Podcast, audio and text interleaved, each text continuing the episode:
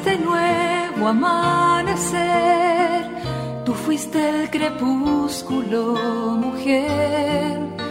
Tú sí fue la respuesta con que el hombre Dios pudo nacer.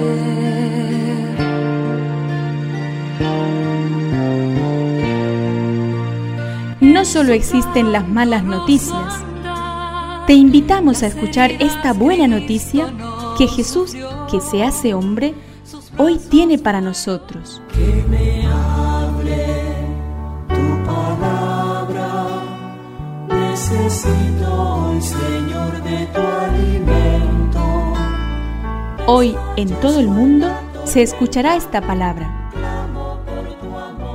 Mateo 17 del 10 al 13. Al bajar del monte, los discípulos preguntaron a Jesús, ¿por qué dicen los escribas que primero debe venir Elías?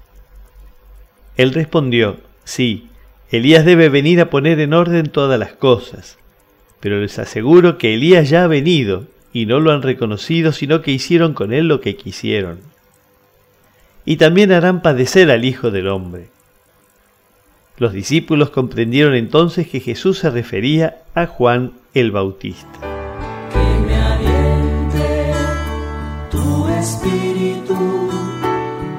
Necesito que me llenes de valor.